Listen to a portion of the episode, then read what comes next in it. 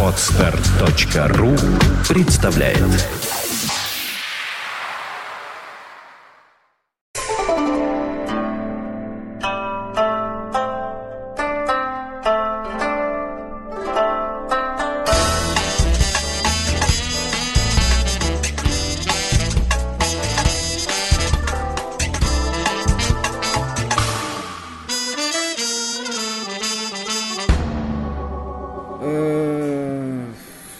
Друзья мои, я долго вообще думал, говорить что-нибудь или не говорить. Тема тяжелая. Я полагаю, что так или иначе я кого-то обижу, в ком-то вызову вспышку гнева. Но я, в конце концов, просто скажу то, что думаю, а дальше уже решайте сами. Я про 9 мая хочу сказать. У меня есть несколько разрозненных сумбурных мыслей, которыми я хочу поделиться с вами – для того, чтобы, может быть, мы все вместе попытались понять, что же это за день-то такой на самом деле. Понимаете, какая штука? Вот я лично полагаю, во-первых, что Вторая мировая война была вызвана к жизни Первой мировой войной. Вторая мировая война случилась потому, как мне кажется, что Первая мировая война не решила те вопросы, из-за которых она начиналась. Что это за вопросы такие? Это передел мира. Несколько государств, достигших к тому времени максимального уровня развития, решили поделить мир. Сначала они решили это сделать в 1914 году. Из-за революционных событий они эту работу не довели до конца. И тогда они повторно взялись за решение этой проблемы в 1939 году. Они, кстати, так до конца эту проблему и не решили, потому что те глобальные события, которые сейчас происходят, это эхо Второй мировой войны, то есть Первой мировой войны. Передел мира идет до сих пор, другими средствами, другими темпами, но идет. Поэтому в каком-то смысле отдельного такого события Вторая мировая война, на мой взгляд, не было. Война идет все та же, которая началась в 1914 году. Теперь я хочу провести некую границу между тем, что называется Вторая мировая война, и тем, что называется Великая Отечественная война. Вот для меня все-таки это две разных войны, хотя они уложились в один временной промежуток, но Вторая мировая война, которая началась 1 сентября 1939 года и закончилась, насколько я могу понять, разгромом Квантунской армии, то есть Японии, эта Вторая мировая война текла по определенным нормам и законам, по которым совершенно не текло то событие, которое называется Великой Отечественной войной.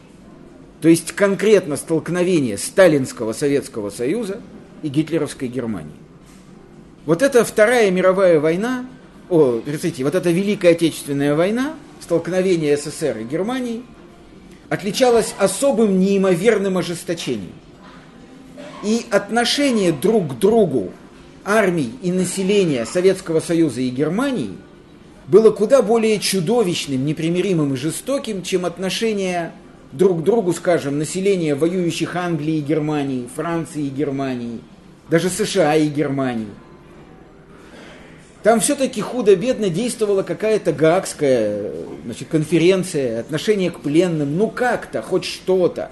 Даже, говорят, продолжались какие-то дипломатические каналы какие-то связи дипломатические, так сказать, между воюющими странами. Они пытались заключить сепаратный мир. Ничего подобного не было во Второй мировой войне. Столкновение Сталина и Гитлера, столкновение Советского Союза и фашистской Германии было совершенно чудовищным по своему ожесточению. Оно было непримиримым. Оно не знало никаких других форм, кроме одной – взаимное тотальное убийство. От чего это произошло? Мне очень часто приходится слышать, что Великая Отечественная война – это столкновение добра и зла. Что на стороне Советского Союза было добро, на стороне фашистской Германии было зло. Я так не считаю. Я считаю, что Великая Отечественная война, столкновение между Советским Союзом и Германией было таким ожесточенным потому, что столкнулись два зла. Столкнулись две совершенно однородных силы, столкнулись два абсолютно похожих друг на друга тоталитарных фашистских режима сталинский режим и гитлеровский режим. Именно поэтому война эта была так чудовищно жестока, так непередаваемо, необъяснимо злобна и кровава. В ней дрались две однородных силы, для которых законом столкновения был только закон смерти и взаимного истребления, где было совершенно исключено милосердие, сострадание, какие-то аспекты разума.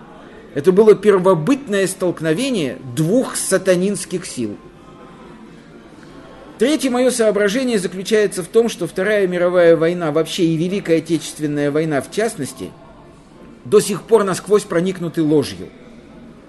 Ну, например, Мало кто знает, что знамя победы над Рейхстагом водрузили вовсе не Кантарий и Егоров. Это сделали до них совершенно другие люди. Один из них, который просто спился от горя. У него была кличка, по-моему, Васька Рейхстаг. И мало кто знал, почему у него такая кличка. Абсолютная тотальная ложь пронизывает до сих пор историю столкновения СССР и Германии. Историю конкретных битв, количество жертв, поступки полководцев, приказы – действия разведок. Все это до сих пор не получило своего освещения. И никогда не получит, потому что сатана все свои дела делает в глубокой тьме. Следствием этого явилось совершенно извращенное, на мой взгляд, восприятие 9 мая. Во-первых, и победа-то была не 9 мая. Берлин пал, если мне память не изменяет, 2 мая. И 2 же мая, по-моему, был и водружен флаг над Рейхстагом. Очень многие аспекты, касающиеся Дня Победы, придуманы, продуманы, не являются естественными, не вытекают из нормального хода вещей. То, что мы видим сегодня, это громыхание пропаганды и явное нежелание пролить свет истины на все аспекты Второй мировой войны и Великой Отечественной войны в том числе. Поэтому лично у меня отношение ко Дню Победы очень тяжелое – я считаю, что победа в Великой Отечественной войне окончательно разорила Советский Союз и Россию. Соотношение цена-качество чудовищное. Оно настолько чудовищное, что признать надо вот какой факт. Великая Отечественная война окончательно подорвала генофонд российского народа. Мы никогда не оправимся от этой травмы все демографические ужасы, которые ждут нас еще в будущем и разворачиваются сейчас на наших глазах, уходят своими корнями Великую Отечественную войну как в окончательное решение демографического вопроса. Это жуткое столкновение сатанинских сил ликвидировало лучшие силы нашего народа в интеллектуальном, физическом, в генетическом, в социальном, каком угодно отношении мы потеряли то, что называется цветом нации. Восстановить это невозможно. Мне часто говорят, как ты можешь такое говорить? Разве ты не знаешь, что было бы с евреями, если бы победил Гитлер? Я знаю, что было бы с евреями, если бы победил Гитлер, но я знаю, что было бы с евреями, если бы победил Сталин. Если бы он не умер в 1953 году и победил бы дальше, то все евреи были бы уничтожены. Для этого было готово все, стояли эшелоны, и евреи погибли бы в концлагере, который располагался бы на территории современной еврейской автономной области. Какая разница евреям, где погибать, в Освенциме или в Биробиджане? Сталин сделал бы с евреями то же самое, что сделал бы с ними Гитлер. Это антисемитская кампания, которую Сталин развернул в последние годы своей жизни, лишнее тому подтверждение. Поэтому этот аргумент не работает совершенно. Конечно, хорошо, что мы победили. Чем хорошо? тем хорошо, что у зла тоже есть оттенки. Есть абсолютная тьма, есть тьма с проблесками. В этом смысле, конечно, сталинский режим не был точной копией гитлеровского режима. Он был ужасен, но все-таки он не был абсолютной тьмой, которой был гитлеровский режим. Поэтому, конечно, здорово, что мы победили. Что там говорить? Но победили мы такой чудовищной ценой, повторю, что победа эта, боюсь, первого.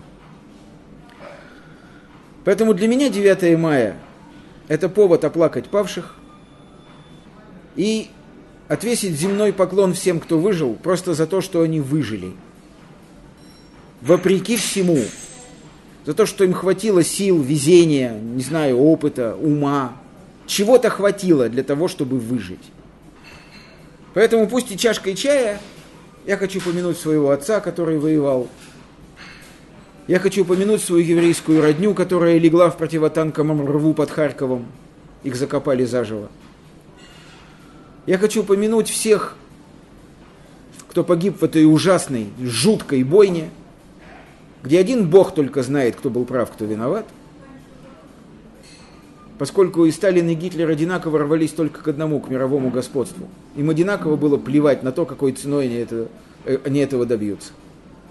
Поэтому вечная память павшим, спасибо живым, не дай Бог, чтобы что-нибудь подобное повторилось впредь. Простите мне этот сумбур. Всего доброго.